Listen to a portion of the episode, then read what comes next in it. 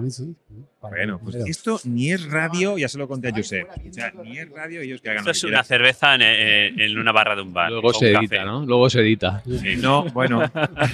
Antonio pone Depende. música, Yo no sé lo que yo os puedo poner aquí música de Navidad. o Hoy tenés cosa. suerte que lo va a editar él seguro Exacto. y nosotros le enviaremos la imagen, pero yo lo pongo a caño, ¿eh? Muchas veces aparezco yo haciendo, y bueno, pues darle al clic y eso es lo que la gente quiere. La Sí, gente sí, sí. quiere escuchar espontaneidad. Tiene el pampaneo. a cuatro personas un poquito de salseo hablando de, De cosas tonterías. técnicas y se puede, Alguna serie. ¿no? alguna serie, alguna no, Mm. ¿vale? Y que salga un poquito la persona que está por ahí. Y Enrique, el, el máster, me ha dicho que hablemos de las empresas, que hablemos un poco de los sistemas, que defendáis los sistemas, ¿no? Las soluciones y un poquito de eso, que así es como más se vende. ¿Para que sí? Solucionando problemas, más que otra cosa. No, llevo esto, pero eso para qué, no, ¿sabes? Y luego, por eso, entraremos los aparejadores, que aquí tenéis cuatro aparejadores, además de podcasters, que estoy- nos gusta un poquito la ejecución y qué cojones pasa con los filtros, que no se Ah, cambian muy bien, nunca. y interesante, interesante. ¿Te acuerdas? y cosas así, ¿no? Entonces, bueno, os daremos un poquito pie, si os parece, a que contéis un poco lo que hacéis. Protocolariamente tenéis todo el derecho, además, claro que sí. Y luego pues, iremos nosotros improvisando a ver si os sacamos lo que tenéis un poquito dentro. La historia, aquí, cuanto al podcast, lo que buscamos es una historia que se cuente. Antes no nos salió guay, enlazando unas empresas con otras, vamos a intentarlo ahora también. ¿no? A ver si sois capaces de ser complementarios. Y ya está. Desde el punto de vista de gente que somos los que velamos porque esté bien ejecutado todo. Sí, ¿eh? sí, Más sí. que diseño y tengo unas membranas, no sé qué. Bueno, sí, pero luego no se cambian. en Pamplona les pregunté a Antonio, les dije, ¿ya tenéis contrato de mantenimiento para los filtros? ¿Te acuerdas? Algo así. Claro. Hay que explicarlo todo. Hay que explicarlo todo, tío. Así que No, pero, pero escucha, eso pasa. Es que eso lo, lo- de siempre, la concienciación del, del cliente, ¿no? Es. Que tiene muy claro que, que cada cinco años, eh, cuando compra un vehículo, tiene que pasar la ITV y luego cada dos años. Pero en la vivienda parece que es para toda la vida y que Ya no hay que cambiar nada y que no hay que hacer nada, que eso Ya, funciona. Y cuando no funciona, te echa las manos a la cabeza y ya.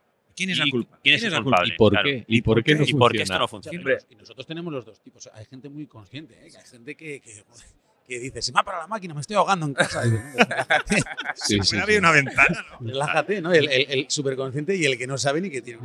hay, hay que cambiar los filtros. Yo, yo siempre digo que, el, que el, el display hay que ponerlo donde no tengan acceso. Sobre todo el Correcto, Para que no lo vean. Hay un dato muy bueno, y eso no, no es por el tema de ventilación, pero en máquinas de aire acondicionado, por ejemplo, clásico, Mm. se decía, ¿cuál era la media de cambio de los filtros de- de- del típico split que tienes dentro de casa? ¿no? Que al final tiene un filtro para removiendo aire y la media era de, de hace unos años, me acuerdo este dato, era Cero de coma. cada ¿De 11 cero o una? años. Cero coma. Cada 11 años. Tenía que cambiar la máquina ya. Cuando Era- aquello se- era cuando se era la máquina. Cuando aquello lo abres y sacas aquello lleno de polvo, que, que, que, que- Sí, es verdad. Eso, pues mira, todo lo que te has respirado y eso por lo menos. Bueno, bien.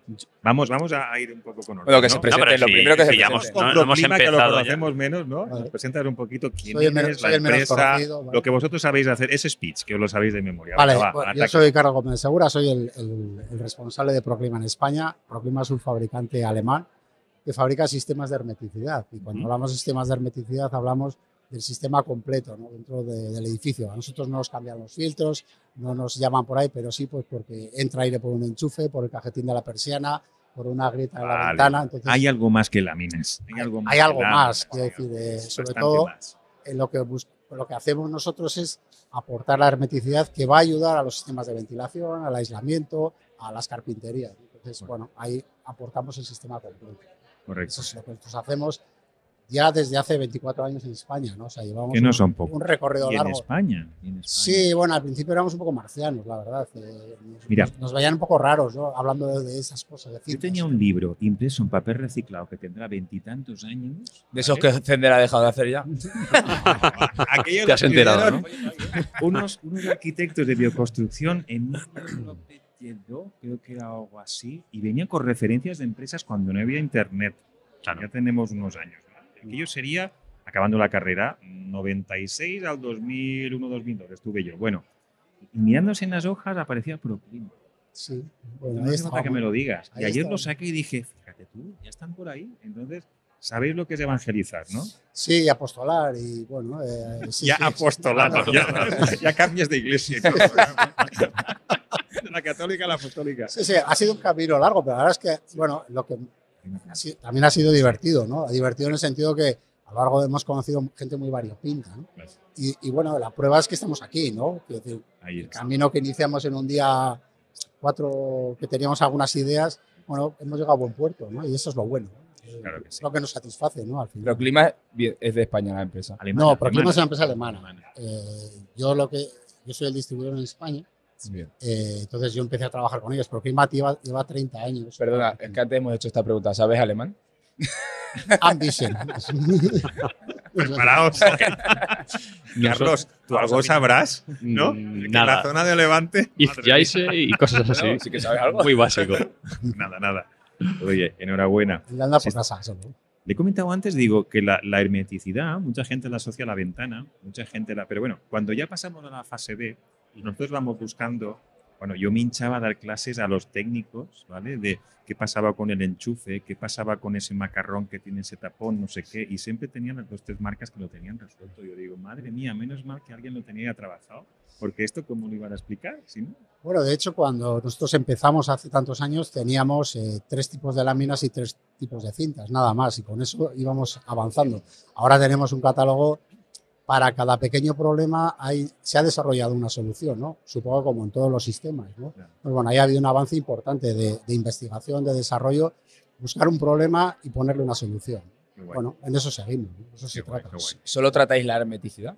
Sí, solo nosotros solo tratamos la hermeticidad. y sin hermeticidad, ventilación de alto rendimiento energético y muchas cosas más, ¿vale? No tendría sentido.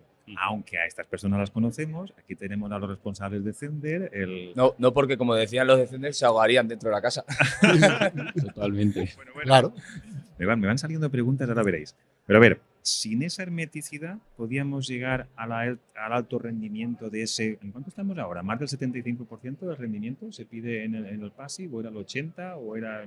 Bueno, con vuestros equipos seguro que nominales estamos en el 90%, ¿no? Una Sí. cosa así. Normalmente, depende del equipo, ¿no? Pero sí que te puedes ir a porcentajes del 89, 90, 95. Sí, sí. ¿Reales? ¿Reales? Reales, Reales. reales, reales. Por Siempre. favor. siempre. Nomás in situ. Bueno, Y sí que es mayor al 75% en, en certificado PASE. Sí. Veréis, os acaba de hablar Carlos Rico, que es el delegado comercial de CERMO. Yo te conozco aquí de la firma de toda la vida, Correcto. en que, como le dijo a Josep no hace demasiados días, Y Carlos ahora. eh, Sí. Ya no soy realmente el delegado. Una ascendido, ¿no? lo ha ascendido Lo ya, ¿no? Hoy. Importante de verdad. O sea, ahora incluso yo tengo que rendirme y tengo que preguntarle, Carlos, estoy diciendo una tontería porque ahora soy responsable técnico es técnico de producto, entonces ahora ya me da hasta miedo a mí. Pero es que sigue igual. Que él siempre me decía, Javi, tú no tengas ningún problema. Cuando tengas un problema, tú me llamas. Por eso te decía ahí en la feria, es que siempre tenéis solución. Me cago en la mar para las cosas. Me estáis De eso, las de eso se bases, trata. ¿no? Y si no, la inventamos. Y si no, la, la producís, la diseñáis, ¿no? Entonces, ostras, al servicio de esa estanqueidad ya garantizada con nuestros Blower 2 y demás, ya llegan los equipos y, a ver, de alguna forma necesitáis saber las soluciones que trabajan con hermeticidad o... o- De hecho, a ver, Sí. nosotros, incluso a nivel europeo, ¿eh? Eh, eh, muchas veces cuando estamos hablando en general de, de- de- de calidad de aire, si vamos, ya no voy a decir ni recuperación de calor eh, ni hermeticidad, si hablamos de calidad de ¿Cómo aire, sabes tirar ya por donde van la- la- los clientes preguntas. finales? eh, eh? hay, hay ahí. dos, hay dos Claro. conceptos importantes. Lo primero es hacer la vivienda lo más estanca posible. Al final, controlar realmente que no tengamos... Vamos a unos mínimos de partida, partimos Sí, de ahí. pero me refiero que al final, cuanto más estanca y hermética es la vivienda en sí, entonces más efectivo es ¿no? Eh, el sistema de ventilación y mejor calidad de aire. Con lo cual, muchas veces, incluso ya digo, eh, a nivel local y europeo, muchas veces se colabora mucho con empresas de hermeticidad y ventilación porque las dos van mucho más unidas de lo que parece. Son dos sistemas completamente diferentes, Correcto. pero en cambio van, vamos, el, el funcionamiento para, para al final conseguir la calidad dentro de la vivienda va completamente unido. O sea que Sí, nos va bien sí. eh, estar en esta mesa. Yo sé que no quiero que sufran nuestros oyentes eh, que yo hace unas semanas hablaba ya contigo. Cuéntanos qué ha hecho Zender, qué es hoy, un poquito hoy quién eres tú. Que a Carlos le, le he puesto yo nombre, el pobre no ha dejado ni presentarle. Venga, cuéntanos es si la presenta. ¿eh? Cuéntanos un Primero poco. que que vosotros no venís de Alemania, sois suizos, ¿no? Suizos, eh, Zender es una. Tú sí que hablas alemán. Es una. Y si no me lo invento. eh, Sí. es, una, es una empresa suiza, Sí. pero vamos a decir que además con mucha tendencia suizo-alemana. ¿no? Porque en el fondo, algunos de los centros más importantes y fábricas y hubs logísticos más importantes están en, en, en, en Lar, en la Selva Negra, porque al final de Alemania es la puerta de entrada a Europa ¿no? de muchos eh, fabricantes históricamente suizos. Más allá de eso, Fender es conocido en España desde hace pues, unos 12, 14 años que empezamos a integrar los sistemas de, o sea, ya por el 2010, los sistemas de ventilación que hasta ese momento era completamente, ¿no? Es, ¿Qué es esa máquina? ¿Cómo? ¿Eso hace Pero- falta? ¿Eso, eso para qué? Tira, tira. No, o sea, es- es- Predicar que- en el nos ha- desierto. Nos han dicho de todo. Total. Pero Fender ya tenía, o sea, estamos presentes realmente en España desde hace más de 30 años y lo que era más conocido, que sigue siendo hoy Fender, era la parte de Runtal, que era la parte de lo que son los toalleros, radiadores. Radiadores. Veníamos del mundo de la, de la calefacción. Ajá. Y de hecho, Fender Group como tal viene del mundo de la calefacción de hace más de 125 años. Lo que pasa es que después de 125 años, hace 25, en el grupo, en Suiza, el señor Fender dijo, hablando con Rudy Crisi, con Wallman Feist, creadores del estándar Passive House y Minergy, oye, el mundo de la calefacción eh, Sí.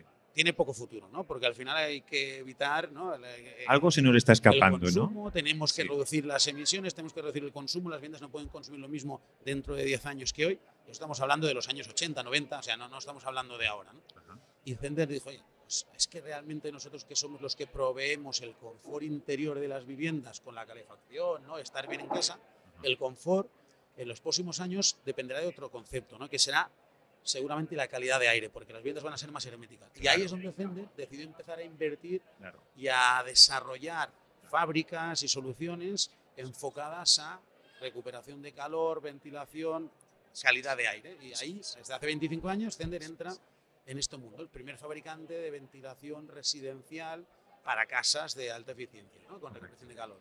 O sea, y- y eso en, en 20 años es un mercado que ha pasado de cero Sí. a casi 500 millones de euros en Europa. O sea que Ujú. es un mercado que ahora parece nuevo en España en los últimos años, ¿no? que ha Sí. despertado. Oye, ¿qué es esas maquinitas que me han contado? No, bueno, oye, es Pero un mercado ten- grande. ¿eh? Pero tenéis una experiencia de, de- de décadas, vamos, continuamente probado. Y luego tú vas buscando, oye, aquí en nuestro clima mediterráneo, Antonio, ¿a ti no te han pedido techos radiantes? Yo tengo una obra ahora en Madrid que, que vamos a instalar techos radiantes, sí. Pues el primer Techo techo radiante ¿Y no, no es de Fender? que vi yo A ver si nos estamos equivocando. No lo sé. fue, fue en Valencia, que aquí hay mucha humedad, y era. Nosotros allí la, la idea de instalarlo ese techo refrescante es por el, porque llevan muchas alfombras en el suelo. Ajá. Entonces, al llevar tanta alfombra en el suelo, eh, pues claro, el suelo radiante no funciona bien. Entonces, la única manera que tienes con suelo radiante refrescante, con techo, perdón, Buscar la superficie radiante. claro, en, la- en la- en el techo. Pero tú sabes que doblas la carga. Doblamos la, carga. la potencia que tiene un suelo radiante tú la puedes doblar con un techo. Con el- Tiene inercia. Claro, no tiene inercia y luego porque tienes que hacer, puedes hacer un trenzado y demás. Y luego por el efecto para nuestro calor, que es capaz de absorber, de provocar el efecto cueva mucho, más, mucho más sencillo. Correcto. Y yo les hacía la misma pregunta, pero eso hace ruido. Eso funciona, Eso eh. funciona. Y una cosa, nosotros al principio Sí. marcábamos mucho Sí. que tenemos soluciones de techo radiante desde hace pues, también más de 10 años. Y de hecho, Carlos eh, podría decir que es uno de los pros de, de los sistemas radiantes porque en, en Comunidad Valenciana en general tenemos algunos de los proyectos y de las casas más espectaculares, ¿eh? pero casas Sí, desde casa pasiva sencilla hasta Por eso lo habéis aprendido, ¿eh? claro, claro. Ya, Me lo he y- currado.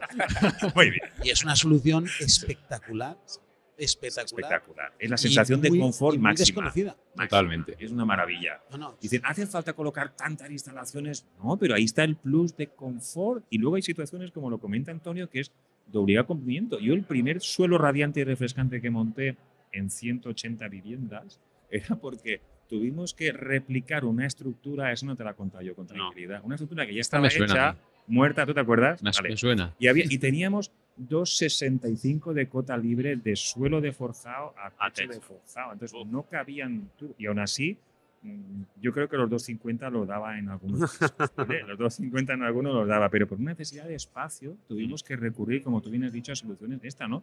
Pero luego te das cuenta de ese confort y ya cuando exploras los techos, lo digo, por esa, esa solución de, de un poco de innovación, Zender siempre la ha tenido presente. Sí. Siempre aparecéis por ahí. Y eso es, eso es muy Y la ventaja principal con un techo radiante frente a un suelo la tienes en la inercia térmica. Puedes ofrecer mejor refrigeración, ya que la inercia es muy, muy, muy poquita. Tienes muy poco espesor por encima de lo que es la tangente del tubo Claro. y tienes mucha capacidad de reacción ante las condensaciones. Rápida. Claro. Que aquí con el clima que tenemos, quizá en el Mediterráneo me refiero, quizá en la zona norte, digo, a nosotros la inercia, mm, no sé yo qué decirte. Antiguamente nos defendíamos con eso, Claro. nuestro clima, pero ahora que tenemos nuestros vaivenes necesitamos respuesta Muy rápido. rápida. Rápida. muy rápida, hay un, ¿eh? hay un concepto de la inercia que la gente mezcla. Mm. Y antes, y a nosotros nos pasaba con el mundo del radiador, de la climatización radiante, ¿no? Y la gente, no, ya, pero a mí este radiador, o al revés, ¿no? El techo, ya, pero si no tiene inercia, lo- la inercia es buena. A ver, lo que necesitamos, una buena inercia es una vivienda que se comporte de manera muy estable ante los cambios del tiempo repentinos y bruscos que tenemos. ¿no? Entonces, una vivienda está muy bien, que pueda tener una buena inercia, buen aislamiento, etcétera. Pero un sistema activo de climatización Es capaz de más rápido reaccionar. sea, Eso es. Claro. más eficiente va a ser siempre. ¿no? Eso de, de- de que sea lo más reactivo, la reacción rápida, eficiencia. Entonces, muchas veces se confunden estos conceptos, que no es lo mismo la inercia de la vivienda que la inercia del sistema. Correcto. Sí que es verdad que pensando, por ejemplo, en el Passive House y cara al- a, a la climatización, por ejemplo, un techo, un techo refrescante funcionaría de categoría por la inercia térmica, por, por ese plus de darle y que, que no tengáis inercia y enseguida pueda refrescar. Claro, de eso estamos hablando. No, no, y, es- y es- Y al ser un sistema modular, te permite eh, no ocupar la superficie completa, bueno, por 100% ejemplo, lo que sería en un suelo. Depende de las luces que pongan. Eso Ahí, también. ahí es donde, donde Ahí hay que encontramos ser muy nosotros fácil. claraboyas. Ahí encontramos los nosotros técnicos y decimos, pero ¿cómo lo van a poner?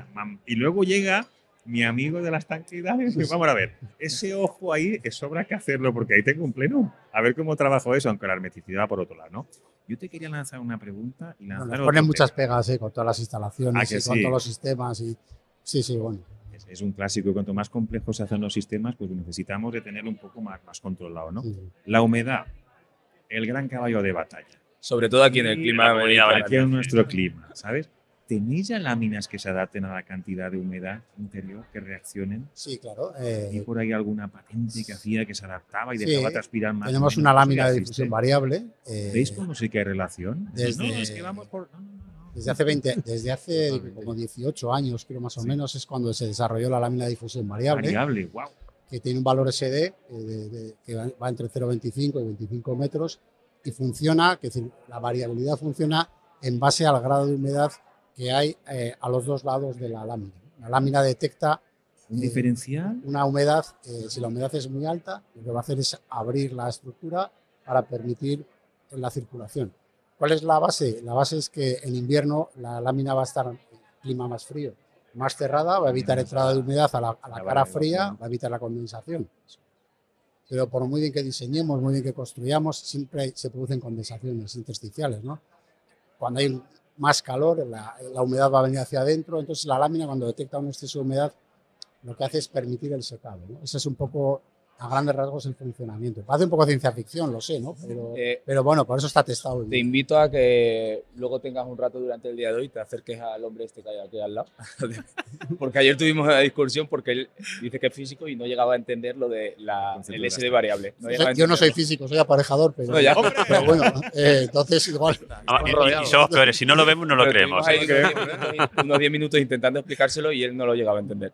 Pues el funcionamiento, tal y como lo ha explicado, Sí, sí, es sí. muy parecido Sí, al de un recuperador membrana. entálpico. Claro. ¿Cómo vende, eh? ¿Cómo vende? Venga, va. muy similar. Como hila, como hila. Gánate el sueldo. ¿Verdad que sí? O sea, al final es una membrana que es capaz de transferir vapor de agua de un sitio a otro sin transferir la parte de aire y transfiriendo también por el rozamiento temperatura de un canal al otro. Es muy parecido, o seguro que lo habréis comentado en alguna ocasión, o como las eh, membranas Gore-Tex. Correcto. Son capaces de transferir vapor de agua hacia afuera de tu, ca- de tu sudor eh, corporal, sin embargo el aire no entra dentro de tu cuerpo y, está, y te resguarda del, del frío. Pues al final es muy parecido a todo esto. Son membranas que, que tienen esas características de poder transferir vapor de agua. Fíjese Sí. que me ha, me ha gustado lo que ha comentado el compañero ha dicho, no, cuando detecta ese diferencial, yo Sí. siempre le digo a la gente, verás, para que haya una humedad es lo mismo que una gotera. No tiene que llover solo. Tiene que, go- tiene que llover, tiene que haber un huequecito, tiene que estar el medio colapsado de agua para que aquello ya corra y demás. Si tenemos una ventilación que controla la humedad, el problema en el interior lo tenemos resuelto. Pero muchas veces también nos vienen humedades del exterior hacia el interior. Claro. ¿Dónde ponemos la barrera de vapor? ¿Siempre dentro? Bueno, lo que es la barrera de vapor siempre en la cara caliente. Siempre en la cara caliente, siempre ¿no? al interior, Por porque es donde va, donde va a funcionar Sí. el freno para evitar las condensaciones en la cara fría, ¿no? Incluso en el clima mediterráneo, ¿no? Incluso aquí. Sí, sí, si que estuviéramos en un clima, 80 tropi- fuera. un clima tropical es otra cosa, ¿no? Pero todavía no estamos en un ¿Y clima el tropical, caliente? ya queda poco, pero ahora casi. camino, ¿no? Que Antonio es el camino, ¿sabe pero lo que es? Clima subtropical. de, de- de- del interior. Yo no lo sufro tanto. Pero en ese caso, eh, que decir, todavía no hemos llegado a eso, gracias a Dios. Y entonces, bueno, ese es el funcionamiento. Evita, eh, regula el paso del vapor. En realidad, hablamos de reguladores del paso del vapor. No, son, no tienen poros, no son microporos, las láminas son monolíticas, con lo cual, bueno, eh, no pasa el aire, lo que pasa es el vapor. Es una cuestión de que la molécula de vapor cabe por donde no cabe la gota de agua. Correcto. Porque humedades siempre hay, ¿no? Y la mayoría muchas veces son de condensaciones. O sea, aire caliente que llega a una pared fría, no cabe la humedad en el metro cúbico de aire, se condensa. O sea, es lo que nos pasa todos los días. A la mañana, en las ventanas, en los cristales, en los coches. Nosotros en Passive, cuando diseñas en PHPP, creo, todavía no ha acabado ninguno entero, te exigen una regularidad de la temperatura superficial en todo el interior en cualquier condición climática en la que se va a exponer esa casa. ¿no? Entonces, manteniendo esa temperatura, esa fue la lección que me dieron cuando monté el primer suelo en aquella obra, ¿te acuerdas? De los suelos refrescantes, los italianos, que sabían de nuestro clima, decían, si esto es muy fácil, si no bajamos la temperatura del circuito, esto no tiene por qué condensar nunca. Claro. Lo que pasa es que no le Punto puedes de pedir algo súper exigente. Tengo mucho frío. Escúchame, no, que no. Quiero mucho aire. Cam- cambiar ese concepto de confort. Y por ahí quiero llevar un poco la, la línea. El confort que tenemos aquí en el- nuestro Mediterráneo, zona de Madrid para abajo, digo yo, vale, bueno, ya estamos un poco homogeneizados. ¿Es el mismo que se tiene en Centro Europa? ¿Pensáis que se, tiene el mismo para, para un alemán? Las condiciones no son las mismas, las condiciones exteriores. Con lo cual, las condiciones interiores tampoco pueden serlo. Y los requerimientos que los centroeuropeos tienen con respecto a la climatización, sobre todo en refrigeración, no son tan eh, estrictos como los que podemos nos- nosotros tener aquí o plantear aquí. Las soluciones son muy, mucho más ligeras. Por eso productos como el que tenemos con Focline en caja, que es una unidad de post-tratamiento por bomba de calor a nuestro, a nuestro sistema de ventilación, encaja también en estos países, porque con muy poquito eh, que bajemos la temperatura, un grado, un grado y medio, ya tiene una sensación aceptable de, de confort. Sin embargo, aquí, depende en qué zonas, pues no podemos decir lo mismo. Claro. es que el confort, ¿qué es el confort? ¿Qué es el confort? se mide a definirlo. La ¿Cómo se de- mide el de confort? Es relativo. De los años 70 o la ISO 7730. O sea, la historia es. Siempre va a haber diferencias de confort. Claro. Y aquí hay un concepto muy importante. Esto viene de la teoría de Fangel, creo que no sé si es de los años 70, 80, o- que se definía precisamente qué es el confort, cómo se percibe y qué afecta al confort de una persona. Ujú. Y lo primero es que al confort de una persona afecta muchas cosas, siempre van a porcentaje insatisfechos, esto está claro, tienes que intentar que sea el menor posible, pero afecta, por ejemplo, cuando hablamos de confort térmico, afecta la temperatura superficial, cuánto intercambio tengo yo a nivel superficial con el resto de temperaturas, o sea, o sea, de superficies o temperaturas superficiales, Sí, sí, sí. a qué temperatura tengo el aire, si hay velocidad de aire o no hay velocidad de aire, eh, cuál es el nivel de humedad, si sudo más o menos. Entonces, por eso cuando hablamos de sistemas que trabajan, y ahí es la clave de los sistemas radiantes, ¿eh? cuando hablamos de confort, que trabajan no solamente en impulsar aire frío o caliente, como sería el A una temperatura aire acondicionado. Eso es. ya está muy bien, pero Eso que es. si yo tengo la ventana o la cara, digamos, X de, de superficial, mm, lo que sea, un cerramiento a una temperatura de 37 grados, ya puedo yo enfriar el aire dentro y tenerlo a 22. Que no voy a tener confort porque tengo una asignación térmica de calor de- debido a la radiación que es en un 50% lo que más percibe nuestro cuerpo, ¿no? A nivel de confort. Con lo cual, Se me ocurre una pregunta muy tequi, que estas Antonio les gustan. ¿Llegaremos a poner un sensor aquí para que las máquinas nos respondan algo? Porque esto me mide las pulsaciones, para eso tenemos vídeo. Te mide hasta la Mide temperatura corporal. Mi temperatura corporal. ¿Se podría llegar a un punto, donde sea, de personalizar? Que sean los capaces los sistemas de, de traquear a la persona que está habitando la casa, porque mi hija tiene un confort, mi mujer tiene Claro. otro. No sé por qué las mujeres siempre tienen los pies Pero fríos. se, Nosotros, No, se volvería loca la máquina. bueno, Bueno, pero por escucha, técnica, depende. por técnica depende, ¿no? Pero llegaremos a eso. El mercado va por ahí. Llegar, iremos ahí O seguro. sea, yo cuando hablamos eh, en el futuro Sí, y hablas, por ejemplo, de ahora ya yéndonos más que a confort, por ejemplo, calidad de aire. sí. El futuro no es vender unidades de ventilación, por ejemplo, para ascender. El futuro tratamiento. es, no, el- el- lo que sea, ¿no? Pero ya no es vender producto, el, el futuro es vender servicio. Y es llegar a monitorizar tu casa, tener sensores, no sé puestos en, en la mano un reloj o directamente en las habitaciones, controlar qué calidad de aire tienes y asegurarte que la calidad de aire o la temperatura es la óptima. Es decir, al final llegar a monitorizar cada estancia tuya y eso será incluso en un formato, pues seguramente renting, ¿no? Yo pago un- por- un- una Eso cuota es, eso para es. mantener mi confort. Y me da igual Eso que el señor de Fender venga y me ponga esta máquina, al igual hay que cambiarla, al igual me tiene que poner más aquí. Más me allá. quiero desocupar. Yo me, me preocupo del confort. Yo pago y por- que alguien por vele por mi confort. Y, y ese es el modelo de negocio que se estima que va a ser el de futuro. No sé cuándo, no sé si lo veremos nosotros, pero, pero o sea, claramente va por ahí. ¿eh? O sea, no, no es ninguna tontería. Yo lo compraría. Yo a día de hoy, si tuviese pasta, yo compraría eso. Sin pasta también. Y sin pasta. Eso y el mantenimiento. Ya lo sé, Carlos, que luego todo se No, apaña. no, Si no, hemos hablado aún de la cuota, pero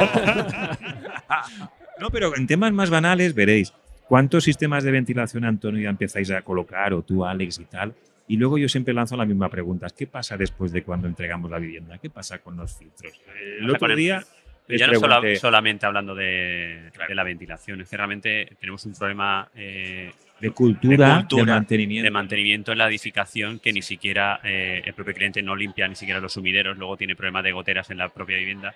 ¿Cómo le vas a plantear que, que tiene otra maquinita que tiene que también controlarla, etcétera, etcétera? que es su pulmón. que es el pulmón de la casa. Eh, aquella persona que está concienciado con la instalación lo tiene claro y va a estar encima de la máquina, va a estar eh, traqueando a través del móvil, eh, ¿no? el, el- con- lo que estamos hablando, el confort de la casa, la, la temperatura, el consumo, etcétera, etcétera. Pero a lo mejor el que no está tan tan concienciado pues no entra en esos parámetros. Claro. Y yo creo que al final es cosa de todos que poco a poco pues la gente vaya cambiando el chip ¿no? y, y vayan cuidando su casa como, como el que cuida su, su coche. Siempre ponemos el mismo ejemplo, pero es que verdad es que dedicamos mucho más mucho más tiempo y mucho más dinero a, a nuestro vehículo, Claro. ¿no? que solamente nos lleva de un sitio a otro una vez al día o dos veces al día, Claro. que en la casa que donde dormimos, donde vivimos, donde tenemos a nuestros hijos recién nacidos. don- Yo qué sé. creo Pero que- si nos viene gordo hasta cambiar los filtros del aire del coche, cuando te dice el mecánico, te tocan los filtros, mierda. Sí, pero te lo- como te los ¿Sabes? cambian, Te los Eso cambian. es lo que Eso es, te los como te los cambian. O lo haces o lo haces. Yo- Ya yo- está. estás obligado a tener un mantenimiento en el vehículo y encima, además, es carísimo. O sea, depende- hoy en día ya llevas el coche a la revisión y pagas 500 euros, 600, 700. En la la Play gente lo TV. hace. Mm. Sí, sí, sí, sí. Y un dato, un dato curioso, el 90% de las incidencias que llegamos a recibir nosotros en ventilación vienen por la sustitución indebida en tiempo de los filtros. Ya Eso. colapsados, ya. Colapsados, O sea, puedes tener problemas. Bueno, recuerdo hace poquito me llama un promotor, un edificio, 30 viviendas, hace tres años eh, que se instaló el sistema de ventilación. Y Carlos, es que tengo todas las viviendas con humedades, con champiñones, moho. Digo, ya, ya, pero es que lleváis tres años sin cambiar los filtros. Entonces, tienes infraventilación, las máquinas no están funcionando. Una vivienda Claro. estanca, hermética, perfecto, Claro, pero te falta el pulmón. Claro. Eso es. Ah, Y que ya. se pueden abrir las ventanas, que no pasa No, pero nada. ellos ya tenían la ventilación y no abrían. Se creían, se creían. No, pero ahí hablando de ese futuro, lo que, lo- Sí. una de las cosas, tanto que estamos todo el mundo con las, con las aplicaciones y con los móviles, es tener una aplicación que te vaya eh, ¿no? avisando de, de esos cambios, de, de, oye, mira, cada, cada año Que sea proactiva. que sea proactiva, Oye, que te diga, ¿qué pasa oye, esto. te doy la opción de Acuérdate. puedes llamar al técnico de la zona, no sé qué. ¿Sabes? Que, que- porque al final la gente se, se lo olvida y no lo va a hacer. Sí. Y luego bien, os llaman cuando tienen un problema. Si nosotros claro. intentamos y recomendamos Claro. que el hecho, hay que, que- que el hecho de tener una máquina, o sea, está muy bien, ¿no? Nosotros muy contentos si te vendemos una instalación, pero que la gracia es el uso, ¿no? Y Claro. para eso lo ideal es contratar, que los hay, un servicio de mantenimiento, Sí. que te olvidas, que viene un señor cada seis meses, te Se cambia ocupa de lo que tiene que ocuparse ya. Y está. si no, por lo menos tener conciencia. Las máquinas tienen ahí sus QRs para poder hacer directamente la compra de filtros. Si hay una, una web, porque ay, ¿y dónde voy? Es que no sé, y no quiero llamar a mi instalador, no se preocupe. Pones canales para que el usuario pueda hacerlo de cualquier manera, pero, pero hazlo. Pero, porque Pero no lo hace. Carlos, porque no cambiar cada seis meses un filtro que vale 20 o 30 euros, Sí. al final te supone una reparación que vale 500. Claro. O te supone champiñones, como Sí. dice Carlos en la pared. Ayer, y Ayer entrevistamos. es la eterna pregunta Sí. ¿y cuándo cambio el filtro? Depende la polución donde esté instalado el equipo. ¿vale? Porque yo, por ejemplo, en mi casa es cada ¿Tú cuatro tienes? meses. ¿Tú tienes? Joder, Yo tío, tengo- ¿cómo Sí, se- pero al Ya tienes una. Ya te la hiciste. Sí, sí, Me claro. yo, me acuerdo yo. Sí, pero esa máquina yo entiendo que se podrá conectar a través de Wi-Fi a, a una aplicación donde te diga, oye, tienes los filtros para cambiar. A ver, O- o vamos más allá. las- lo que hacen las máquinas de residencial Sí. y, y- nosotros estamos intentando cambiar esa, Residencial esa, es diferente. esa cultura ¿no? de, de- a nivel fabricante. Lo que hacen esas máquinas es darte un aviso para que te acuerdes de que hay un filtro, pero no tiene trazabilidad con la polución que tenga ese filtro, ¿vale? Cada seis meses tienes el Eso aviso, está no tiene preestablecido es un reloj, 180 tiene un reloj y te avisa. Pero las máquinas nuevas sí que lo hacen. ¿eh? Ellos- Ah, yo creo que se puede monitorizar eso. Por, por la pérdida de carga de la máquina. Por la pérdida de carga. avisan claro. ruido. te avisa antes. Claro. No obstante, Claro. el futuro va por lo que estábamos comentando de que cada vez el concepto nubes está más trabajado. Claro. El hecho de que la máquina esté conectada a la nube, que ya todas las máquinas empiecen a tener wifi y ya la nube cada vez esté trabajando más, el hecho de que registres tu máquina y que el usuario esté también registrado en la nube y que puedas, tú, en este caso Zender como fabricante, hablar con el usuario para decirle, ojo, con esto veo... O mandar un correo o cualquier cosa que diga. Hoy se está trabajando literalmente Sí. en eso, en el desarrollar esa nube. Tema de protección de datos es complicado, pero en tener esas nubes, en poder tener en el futuro las máquinas conectadas, en Claro, poder claro. interactuar con el usuario. o sea, Y no perderle el hilo. Ayer tuvimos a un, a un, a un constructor, ahora te va para ti, no te preocupes, y verás, porque es que, es que me da para... Yo lo quiero mucho. Es de una, de una constructora de aquí de Valencia que su, su leitmotiv es coger pisos y volverlos de alto standing. Tienen clientes de alta capacidad económica, ¿no? Entonces ellos apostaron por una solución integral, ¿vale? Y, nos comentaron eso, que luego estaba viendo yo las tantas del vídeo y dice, no, es que nosotros cuando acabamos la- las viviendas, luego contratamos, damos opción a nosotros que nos contraten durante dos años para hacer el mantenimiento de esa casa. Dijo, desde que te la volvemos a pintar, porque después de un final de obra siempre pasan cosas y al tiempo puedes empezar y luego te lo- para que ya tengas un producto lanzado bien, vemos cómo se comporta, que se desconcha y no. Y luego también decía eso, y cambiamos filtros, tocamos no sé qué, porque estamos metiendo muchos equipos y demás. Seguro adicional, ¿no? Imagino que al seguro. No, o sea, bueno, no, eh, pero ellos daban la garantía a de la decir- empresa, que asumían cualquier cosa con una con una un seguro. El seguro era Sí. ese contrato de Claro, sí, sí, mantenimiento una cosa así. Pero llegó a decir que lo tenía Sí. incluido en el precio durante no sé. Vale, que lo podías contratar. de ese, de ese tipo de viviendas. Eso está es. ofreciendo un plus. Pero fíjate, yo voy a más. Sí. Es, ese libro del edificio, Sí. vale, de, ya no Es solo una reforma, de ¿eh? Ya no es de obligado cumplimiento el libro del edificio, creo, no sé, pero él lo vendía así. Pero bueno, yo creo que él lo vende bien porque lo vende como, como que él Sí. a lo mejor está durante dos años haciendo Sí. ese mantenimiento y Sí. al final el cliente se da cuenta de que es necesario ese mantenimiento porque lo está Porque él no sabe usar la casa, pero lanza el tema, Antonio, en una No, obra no, te digo, porque Sí. eh, otra Sí. cosa que estuvimos hablando también, creo Sí. que fue con Enrique en otro podcast, eh, es hablando del libro del edificio que a día de hoy se convierte en un mero trámite, un papel. un mero papel que no vale absolutamente para nada, en digitalizar ese libro del edificio, Claro. en tener toda, eh, todas esas máquinas que tenemos en el edificio conectadas a esa aplicación en el libro del edificio, una aplicación al ma- proactiva. a, a lo que es la hermeticidad incluso, también se puede eh, medir la hermeticidad y si durante el paso del, del tiempo esa vivienda va perdiendo eh, hermeticidad, va perdiendo el tema de la ventilación, no acaba de funcionar bien, o cualquier otro factor que vaya avisando al cliente ¿no? que tiene que pasar una revisión de, de tal cosa, que tiene que cambiar el filtro, que tiene que revisar que tenemos un problema de A hermeticidad. eso voy yo. Y a yo creo que eso, o sea,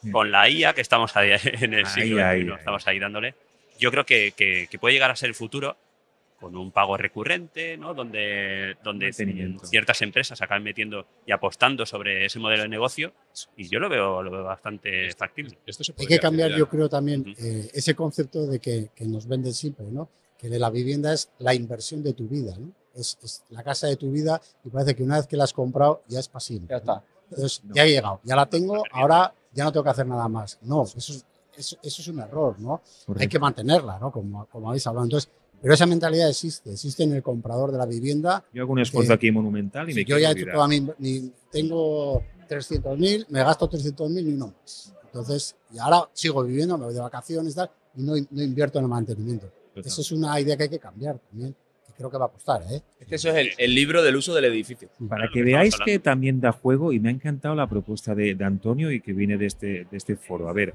para la estanqueidad podíamos llegar a algún tipo de alerta con algún sensorcito o algo. Yo me acuerdo cuando montaba mis, mis, mis primeros laminados, ¿sabes? Que me decían, saca los dos hilos de cobre porque eso luego crea la electricidad estática y demás y tal. Yo digo, ¿y esos hilos no podían llevar ahí algo, algunos bits o algo para decirme algo? Para y monitorizar. Hombre, para eso habría está- que monitorizar y poner sensores para ver No. dónde, dónde hay infiltraciones. Es un poco complicado. Eso ¿no? Porque durante la vida Claro, útil, tener un blower permanente. De la maneras, puerta ahí soplando. bueno, te voy a contar. Puedes hacer cada 10 años No, un- escucha, un te voy a contar, te voy a contar. un blower a lo mejor. Eso sí, haces cada 10 voy a años, cada contar. 5 un blower y es donde... Yo tuve un cliente que hizo una rehabilitación y lo quiero mucho y él también a mí. Pero bueno, Acabamos la obra, una rehabilitación, y se puso una campana extractora de 800 metros cúbicos la hora. Ahí.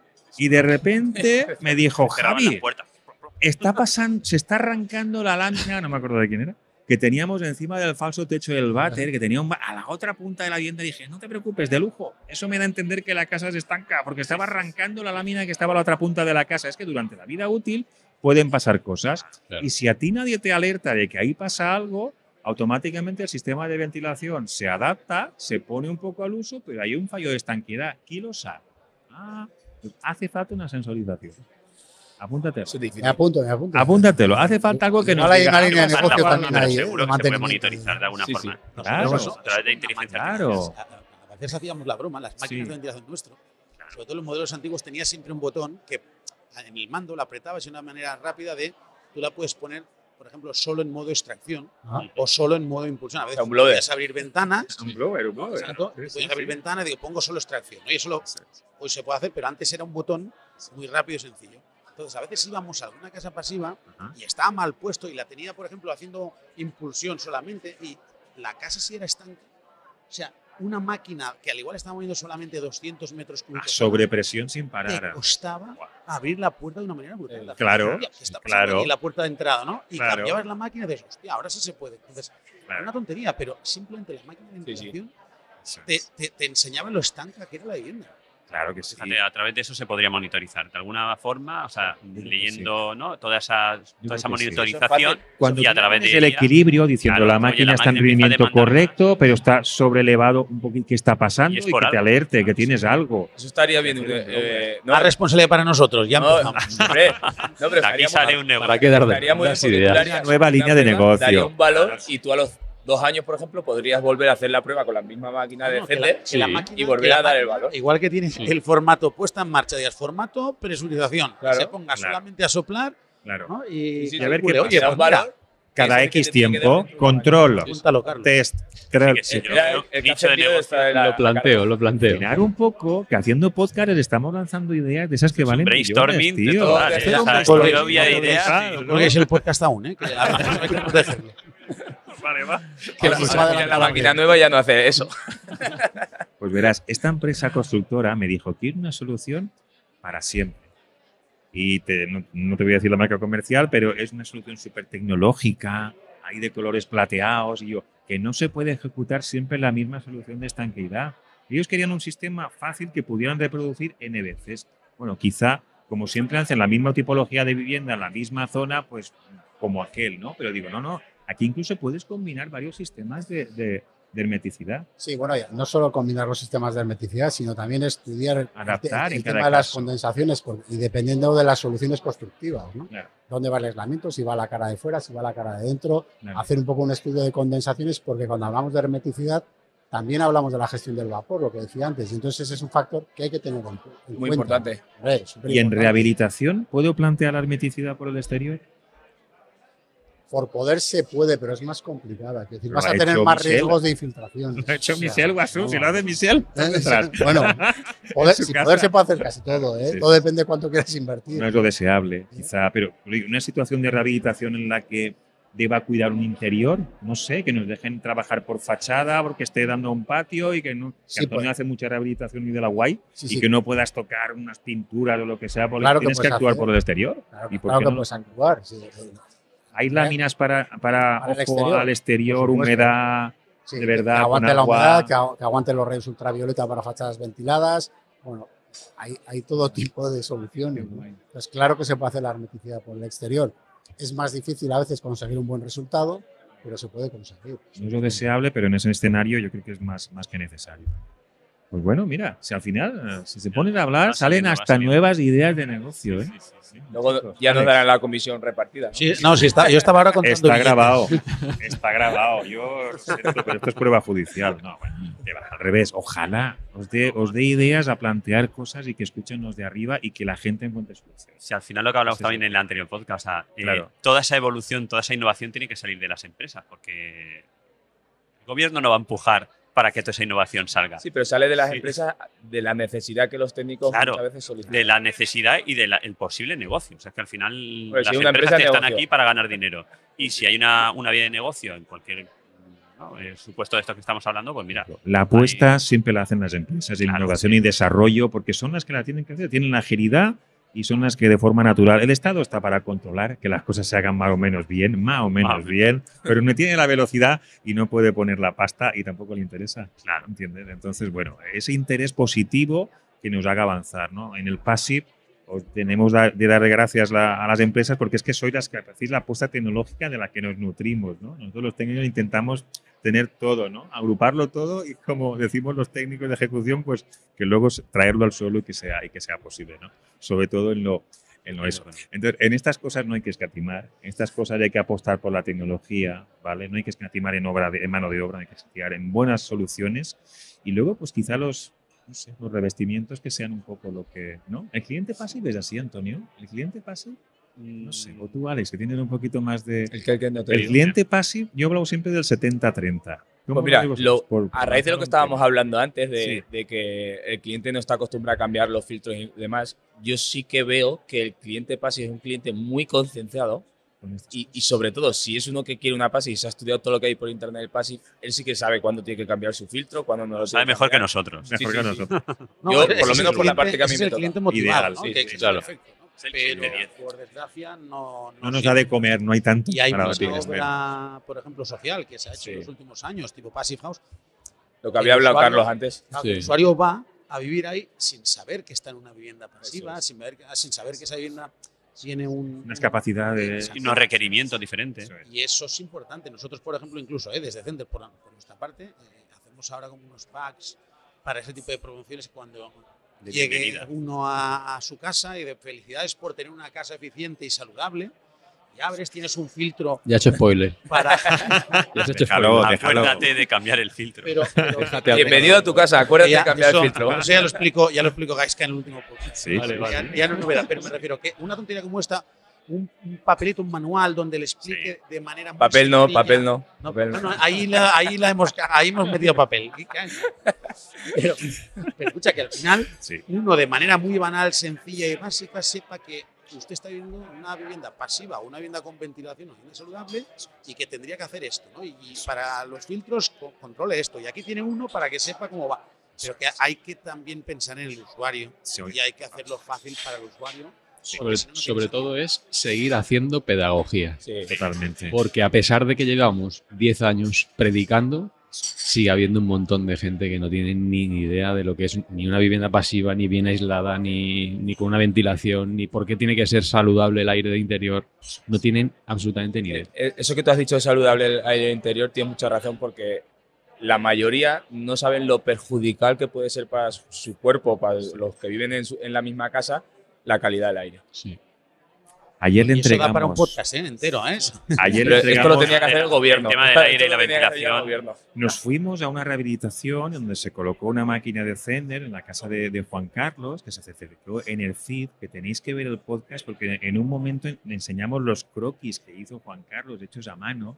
La casa la certificó Anne, Anne Bog, y decía, madre mía, yo no creía que al final podíamos hacer algo de eso. Y me decía, "Pero mira el AutoCAD ahí hecho a mano, ¿sabes? Sin técnicos. Y él humildemente es más técnico que muchos de nosotros, pero el constructor. Y dice, mira, y al final yo solucioné un problema de, de alergias de su hija Sí. en Denia con una humedad relativa increíble y su mujer, Antoinette, un saludo, que no ha podido venir, me decía, mira, nosotros cuando decidimos ya si salir a la terraza a cenar, nosotros estamos dentro de casa. Y salimos y decimos, ¿dónde está mejor? ¿Dentro o fuera? Y vuelven. Dice, y la mayoría de las veces es dentro. Se meten dentro. Y estamos en un Denia con un 90% de humedad relativa sin parar, con una alergia y con gatos dentro de la casa, ¿sabes? Porque el sistema garantiza que puedan convivir con sus mascotas, imagínate. Entonces, es, es el extremo de una rehabilitación, de un caso de necesidad, un tema de salud y tal. Hay mucha Y es la que- ventilación que, que cuenta clave. estas anécdotas de la diferencia que es Sí, vivir en sí. una casa pasiva, en una casa con ventilación, en una casa hermética. Lo que decíamos, al final, por mucha ventilación, si la casa no es hermética y al final el que es alérgico al polen te entra por O a los partes, gatos. O a los Claro. gatos. ah, no tiene sentido. Entonces, el que vive en una casa de esas características, hermética, ventilada, pasiva, te dice que generalmente fuera de casa duerme mal y que no descansa igual y que no es lo mismo Eso y que es, y eso, eso es, cuanto es, más eso sensible es mucha gente porque tiene problemas, etcétera, Sí. y eso incluso lo hablamos tú contigo. Claro. Pero hostia, es que, es que se Sí. muchísimo. Pero es que este hombre a las once y media de la noche me envía WhatsApps. Y a las 4 de la mañana ya te está enviando WhatsApps. Yo digo, Alex, ¿qué pasa en tu casa? Porque que no eso de dormir la ventilación. cuatro horas todos los días, Hace ruido. ¿sabes? No al revés, que no duerme nada. Y el tío va como una moto siempre. Digo, ¿será la ventilación? No lo sé. Es que no encuentro sentido. Sobre oxigenado. A mí me ¿Qué te iba a decir? A mí me ¿Qué te iba a decir? Eh, ¿Puedo seguir haciendo la hermeticidad con yeso o no? ¿O hay que poner láminas? ¿Puedo? ¿Perdona? ¿Puedo hacer la hermeticidad con yeso? Sí, poderlo la puedes hacer, claro. Como sí. poderla puedo hacer, ¿no? Sí. Pero mejor si me compras unas láminas. ¿no? O dos. Pero, pero luego hay en esos, esos puntos de encuentro o esas cajas de empalme, ¿no? Quizá y hay un lo- mundo Y ahí. luego vuelvo otra vez a lo mismo, ¿no? El yeso cómo funciona eh, respecto a la humedad, ¿no? Respecto a Claro. que absorbe humedad y entonces nos crea eh, mohos, eh, champiñones y tal, y luego volvemos otra vez a la salud, ¿no? Sí, señor. Pues se puede hacer con yeso, hay sí, otro claro, negocio, ¿eh? evidentemente, y es hermético siempre y cuando, bueno, eh, pero no está todo tan equilibrado. ¿no? Estamos condicionando a que trabajen mucho Pero más. no los funciona sistemas. igual en la regulación de la humedad. Claro. Entonces, poderse se puede hacer. Se puede hacer. Pero hay otros sistemas. También la puedes hacer con un plástico. ¿eh? Sí, ¿no? De esos de embalar. plástico de embalar, si lo sellas bien. Pasa que luego te ahogarás ya ni con, la- ni con el sistema de ventilación, sudarás. Pues como si te pones un goretes o te pones el impermeable este que llevan los pescadores o en las obras que no cae, no pasa nada de agua y, y sudas por dentro. Es, es lo mismo. Un día nos iremos a las islas con estos máquinas que van mucho para las islas y nos encontrarán algún pasaje barato en el avión, digo yo, ¿no? ¿Tendréis algún bono o algo, macho? Ahora, ahora en Contar Bueno, para el año que viene pues- vamos para allá. ¿Algún compañero, A ver si los de contar nos llaman y vamos los cuatro. algún compañero designer, por lo menos Enrique lo dirá, me consta, eh, hacían casas pasivas con BTC, creo que era Mallorca, bloque de tierra comprimida, luego le metían su aislamiento y siempre la lámina de hermeticidad. Sí. Y eso rompe un poquito la- la- el tema de la bioconstrucción, el que no, tiene que transpirar. ¿Por qué ese compañero se ponía, además de curarse en salud, porque buscaba algo más? Quizá ponía en valor ese tema de, oye, que aquí necesitamos barrera al vapor, que aquí estamos en una zona de Bueno, extrema humedad. eh, el, el bloque de tierra comprimida funciona muy bien, absorbe la humedad, regula muy bien la humedad, eh, hace que el aire por la ionización esté mucho más, Limpia más sano, limpio, es curioso, no huelen sí, las sí, sí, cocinas, es muy curioso, ¿no? Es un, un buen funcionamiento, pero también necesita regular el paso de la humedad y la artificial. Entonces, claro, ponían la lámina por eso, en este caso la ponían por fuera, Correcto, sí, en sí. la, en la cara exterior. Bueno, el edificio funciona muy bien. Creo que era Amarante el que hacía esas casas. Sí, ese No, proye- Amarante ese Barambio, uno de los primeros. Ese proyecto fue, ese es el proyecto Tierra, supongo que te refieres. a Terra, eso. sí, sí, sí, sí. sí. Está, fue muy curioso porque en- de la misma Eduardo. finca. ¿Fue vuestra? Eduardo ¿Fue vuestra la lámina? Sí, claro. Se mira todo. No lo muy bien tenía preparado, ¿eh? Yo no tenía preparado, lo ha dicho aposta. Y ¿eh? tiene, y tiene sistema Está muy bien ventilado ese Y proyecto. tiene sistema de sí, me alegro, me alegro. sistema de defender No sabía yo. Eduardo ayer estaba aquí, ¿no? Sí, sí.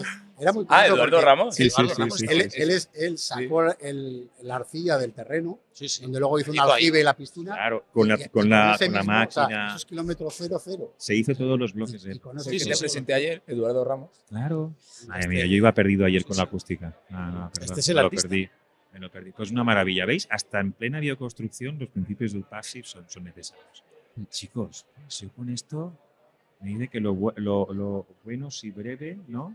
Dos veces bueno. ¿Cuánto veces tiempo bueno. llevamos ya? ¿no? Llevamos-? O sea, que ya, 50 no, ya, ya nos cortas. 50 minutos. No, no, yo aquí nos podemos quedar toda la tarde. ¿Quieres vender algún producto de Vende algo, vende, vende algo, Josep, va, vender, vende algo, Eh, va. Vender está sobrevalorado. Ah, Bueno, antes de cortar, las gracias de verdad desde Pep, que nos han insistido mucho que os cuidemos, os lo he dicho y demás, por ese esfuerzo, por tantos años de estar ahí apostando y que, bueno, supongo que continuará, ¿no? El año que viene nos volvemos a ver, ¿no? Eh, el año que viene es en Madrid, ¿no? en Madrid, Ah, otra vez. es verdad, Yo vuelvo a mis inicios, mi primera conferencia fue en Madrid. Fue en Madrid. Madre mía, con lo fácil que está ir a Madrid, digo, menos mal. Sí, sí. que Que Más irnos. fácil en Valencia, ¿no?